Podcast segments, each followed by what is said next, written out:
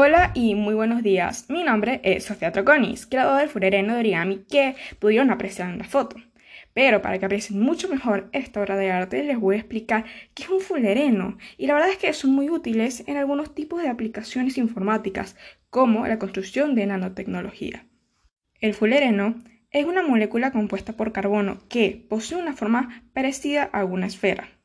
El más común de estos es el Buckminster fullereno o fullereno C60, que se encuentran formados por 60 átomos de carbono. Cada átomo forma parte de los hexágonos y pentágonos que le dan la figura de icosaedro, que es parecida a un balón de fútbol, curiosamente. Está formada por 12 pentágonos y 20 hexágonos, y ningún pentágono puede combatir borde con el otro. Sin embargo, hay fullerenos de 20 hexágonos que forman un dodecaedro, formado únicamente por 12 pentágonos. El de C70 se encuentra formado por 12 pentágonos, al igual que el Buckminster fullereno o fullereno de C60, pero con la diferencia de que este posee más hexágonos. Los fullerenos tienen átomos de carbono híbridos sp2 y sp3.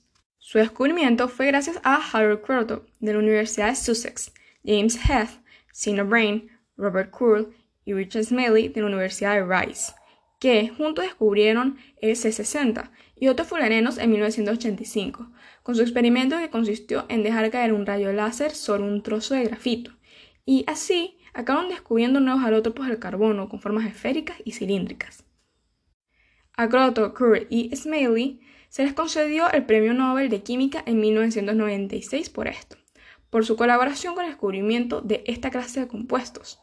El C60 y otros fullerenos fueron más adelante observados fuera del laboratorio. Y es que existen distintos tipos de fullerenos, como los nanotubos o fullerenos cilíndricos, los racimos de buckyballs, los megatubos, los polímeros, nanocebolla, dímeros de bólica en unidos, y anillos de fullereno. El fullereno no solo dio comienzo a la nanotecnología, también pueden producir excelentes antioxidantes, agentes antivirales y se utiliza para entregas de medicamentos y entrega de genes. También las gafas de protección y son fotosensibilizadores en terapia fotodinámica. Funcionan como lubricantes y a su vez tienen muchísimas más funciones. Interesante, ¿no?